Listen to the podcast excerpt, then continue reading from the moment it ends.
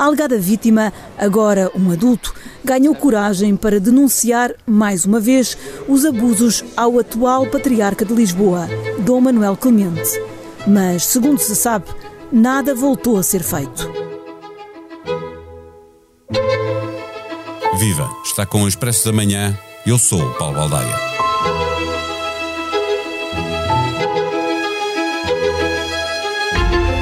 O alegado caso de pedofilia até prescreveu. Aconteceu nos anos 90, tinha a vítima 11 anos e terá por esta altura cerca de 40. O abuso de um padre de Lisboa foi denunciado pela mãe da criança ao cardeal patriarca Dom José Policarpo. Com um intervalo de 20 anos, foi a própria vítima quem contou ao atual cardeal patriarca Dom Manuel Clemente. Por duas vezes, o crime ficou no segredo dos deuses. No entretanto, o sacerdote que deixou de ser padre, com paróquia estabelecida e passou a capelão, montou uma espécie de paróquia particular, legalmente chamada Associação Privada, onde continuou a celebrar missa e a desenvolver atividades em que participavam crianças e jovens. Nem isto fez soar os alarmes do patriarcado.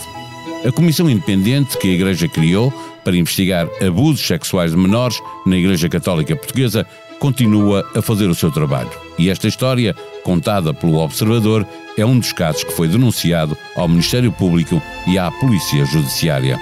Neste episódio, conversamos com Rosa Pedroso Lima, a jornalista que no Expresso faz a cobertura dos temas religiosos. O Expresso da Manhã tem o patrocínio do BPI. Eleito o melhor banco em Portugal em 2022 pela revista Euromoney, nos Euromoney Awards for Excellence 2022. Este prémio é da exclusiva responsabilidade da entidade que o atribuiu. Banco BPI SA, registado junto do Banco de Portugal sob o número 10. Viva Rosa Pedroso Lima. O silêncio de dois cardeais patriarcas sobre um alegado caso de abuso sexual de menores compromete de alguma forma a imagem da Igreja Católica Portuguesa que procurava mostrar-se interessada na procura de toda a verdade, eh, eh, quando até eh, nomeou uma comissão independente para investigar abusos sexuais de menores na Igreja? Eu acho que há poucas dúvidas de que sim, afeta e afeta gravemente a, a imagem uh, da Igreja e, e a constatação de que é um problema que não, não, que, que não pode ser continuado a, a ser metido debaixo do tapete. E, e acho que é desde já um case study para a própria comissão independente que os bispos formaram para analisar este caso. Como é que é possível, em 2021, saber-se de, de um caso que envolve numa, numa fase já de, de prescrição e de, de, de adulto da vítima, o atual cardeal patriarca de Lisboa e fica entre as quatro paredes. Não é suposto. Uh, Pode-se questionar se tinha de, de devia. O, para mim, o, o importante é que o Cardeal Patriarca de Lisboa podia ter feito mais do que fez. E eu acho que ele deve estar profundamente arrependido de não o ter feito, ter feito, e também de não comunicar. Há um problema de reação da Igreja a estes, a estes casos, não é um, não é um exclusivo do, do Patriarcado de Lisboa. Muito mal. Vamos lá olhar para, para essa história toda eh, eh, que, que, mexe com a Igreja Católica no mundo, não apenas eh, em Portugal, mas ainda sobre este caso, são circunstâncias históricas e judiciais diferentes, aquelas em que ocorrem as duas conversas. Primeiro, há 20 anos, a da mãe da vítima com Dom José Policarpo e depois há dois anos da própria vítima com Dom Manuel Clemente. Mas a solução uh, encontrada pelo patriarca pelo patriarcado. É, é, a mesma, não é? O que é que isto uhum, nos diz uhum, uhum. sobre a forma, como tu estavas a falar, sobre a forma como a Igreja lida com este penal? Lidou, lidou sempre mal, com um problema de reação, um problema enorme de comunicação. Um, o problema é que uh, uh, a Igreja, este foi um tsunami com que a Igreja foi contra, confrontada e que não, com o qual não soube lidar, e infelizmente continua a não saber. Um, em, em, nos anos 90, quando uma família uh, vai expor um caso de abuso ao Cardeal Patriarca de Lisboa, Dom, Dom, Dom José Policarpo, não havia nenhuma regulação. Não havia, uh, não havia sequer, no, no Código de Direito Canónico, não havia sequer a figura do, do abuso de menor. Não, é? não era crime, não era delito. Uh, havia qualquer coisa que tu podias ir por lá no, no capítulo dos delitos contra obrigações especiais. E dizia numa linguagem absolutamente críptica que o, o, o, o sacerdote que uh, infringisse o sexto mandamento do Decálogo uh, poderia ser afastado. Bom, é preciso uma lupa para perceber que isto é um caso de abuso e que é um caso de abuso de menores, porque, by the way, esse mandamento é o da castidade. Isto está para além da castidade. Isto é um crime. Ou seja, de um podia não ser com um menor, ser com um adulto, coisa menciona, que não era crime, não é? Menciona aqui o menor. Uh, e a possibilidade do sacerdote ser punido com penas justas, sem excluir, se o caso requerer, a admissão do, do, admissão do Estado clerical. Bom, e isto é um código que vigorou até 2021. É preciso termos noção que só em 2021 este Papa conseguiu finalmente produzir um código um, que obriga Uh, os, os, sacerdotes, os bispos, obviamente, uh, mas também os leigos e todos e quaisquer responsáveis de institutos religiosos a responder, por um lado, criminalmente nos, nos tribunais judiciais uh, civis e, por outro, serem suspensos, que, que, as vítimas tenham de ser indemnizadas, que tenha de, existir uma reparação dos, do, dos danos. Isto quando, é bom lembrar, a Igreja foi empurrada para, para a questão da pedofilia, não por uma reflexão interna, mas, e vamos um lembrar, escândalo. o grande escândalo de 2002. O Spotlight, que as pessoas conhecem do filme, que foi uma investigação do Boston Globe sobre a maneira como toda a estrutura hierárquica da Igreja eh, lidou sempre com casos de abusos, escondendo, omitindo e protegendo, sobretudo, os agressores que eram mudados de paróquia em paróquia. Isso foi uma investigação jornalística. Portanto, a Igreja teve sempre uma enorme dificuldade em assumir isto, mas já lá vão 20 anos.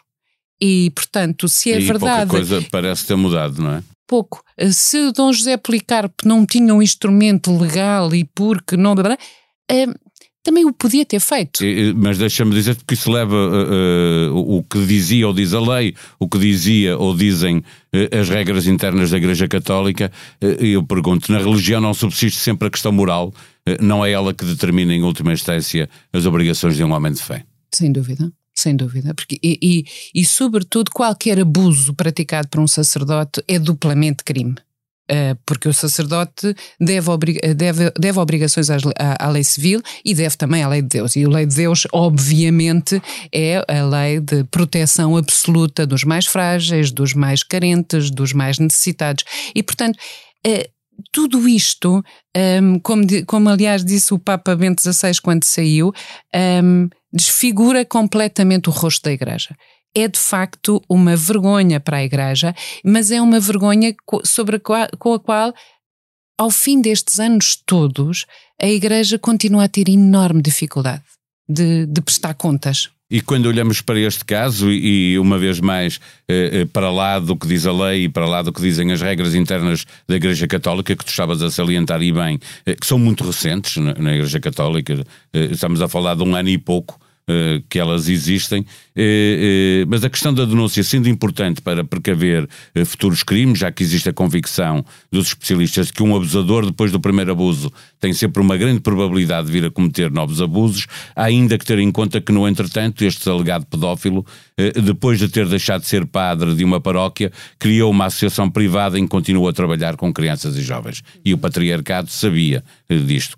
Perante isto, não acrescia a obrigação de Dom Clemente avisar as autoridades para prevenir a existência de novas vítimas. Não há aqui um problema eh, que, que, que, carece de melhores explicações. De, carece, de, de, e essa outra, eu acho que a grande falha também uh, neste processo todo e da denúncia do artigo do, do Observador do João Francisco, que é de facto um, uma peça uh, jornalística muito importante, é a incapacidade uh, de Dom Manuel Clemente responder. Responder a essa e todas as outras, as outras dúvidas. O Papa Francisco também demorou um pouco. Um, um, a, reagir uh, e a ganhar, a dar à Igreja instrumentos para lidar com este problema. Até porque o Papa Francisco uh, encontrou a raposa no seu próprio galinheiro. Três dos grandes conselheiros que ele nomeou do chamado grupo do, do, do G9, três foram cardeais acusados de crimes de abuso sexual de menores, três em, em nove. Portanto, um, eu acho que o próprio Papa também foi surpreendido pela dimensão desta, desta tragédia, deste horror ou deste tsunami, se tu quiseres. Um, e, portanto, há aqui uh, uma, uma lentidão inexplicável da, da Igreja, uma incapacidade de resposta uh, a todos os níveis, do ponto de vista de reparação das vítimas, que é o principal foco, um, e de condenação dos agressores. Quando olhamos para, para tudo aquilo que já conhecemos na Igreja no mundo, a começar por aquilo que aconteceu em Boston, eh, que nos trouxe a todos para, para esta, eh, esta problemática, mas depois já aconteceu em diferentes países que fizeram investigações, como está a acontecer em Portugal. Eh, quando olhamos para isto que hoje conhecemos de Portugal, ficamos com a sensação, e tendo em conta o histórico eh, que isto é apenas a ponta do, do iceberg, aquilo que nós conhecemos. Ah, sem dúvida. Ah, sem dúvida. O próprio presidente da Comissão Independente, o Dr. Pedro Stress, dizia isso mesmo no lançamento do, do trabalho. É um trabalho ciclópico, mas que jamais terá, eh, se conseguirá ver o, o, o problema no seu total, no seu conjunto. Será sempre só a ponta do iceberg e só essa. E que fosse só um caso, já era uma mancha muito, muito, muito, muito negra na, na imagem da igreja. E para fecharmos esta nossa conversa com o juízo de valor que cada um possa fazer eh, sobre este caso de ocultação de um alegado crime, eh, com a informação disponível, a Igreja pode, deve fazer alguma coisa em relação a este sacerdote eh, e também já agora em relação ao atual cardeal patriarca que entendeu nada a dizer da queixa que lhe foi apresentada pela própria vítima. Acho que uh, a Comissão Independente é o organismo que, neste momento, uh, tem o, a chave na mão para, mais uma vez, uh, tornar este caso como um case study. O que é que falhou? E responsabilizar quem tem de ser responsabilizado. Se for o cardeal patriarca, será o cardeal patriarca, o anterior. Eh, bom, uh, e acho que deve agir de acordo com aquilo que a lei uh, prevê. E acho que, que, que, que, que o irá fazer. Quanto ao cardeal patriarca, com toda a pena do mundo, acho que Uh, este é um caso que é um golpe fatal. É um. Uh, numa personalidade que, aliás, já tinha anunciado que estava uh, frágil e não tinha forças suficientes para continuar por mais tempo e que anunciou a renúncia ao seu mandato a partir de 2023, para o ano depois das Jornadas Mundiais da Juventude.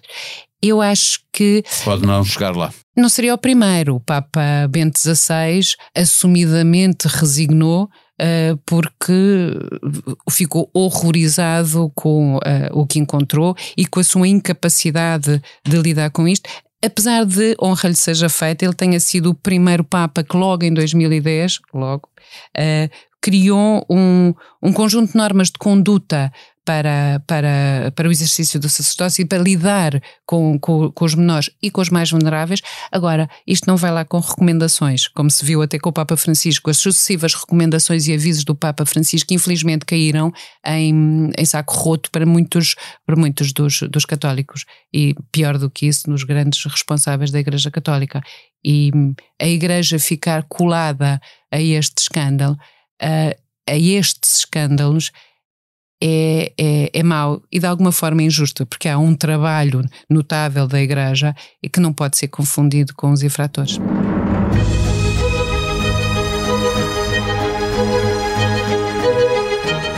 É sexta-feira, o Expresso está de novo nas bancas e a edição online disponível para assinantes. Na manchete, a ideia de que ainda vamos ter de esperar um ano para que PS e PSD se entendam sobre a decisão a tomar para resolver o problema do aeroporto de Lisboa.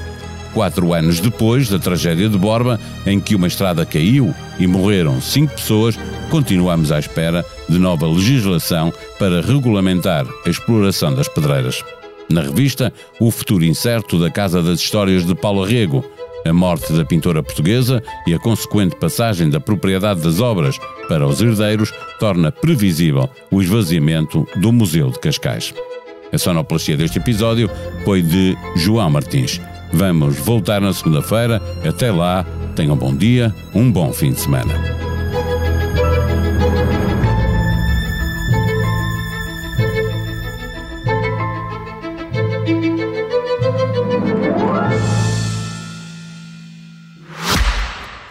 O Expresso da Manhã tem o patrocínio do BPI. Eleito o melhor banco em Portugal em 2022 pela revista Euromoney, nos Euromoney Awards for Excellence 2022. Este prémio é da exclusiva responsabilidade da entidade que o atribuiu.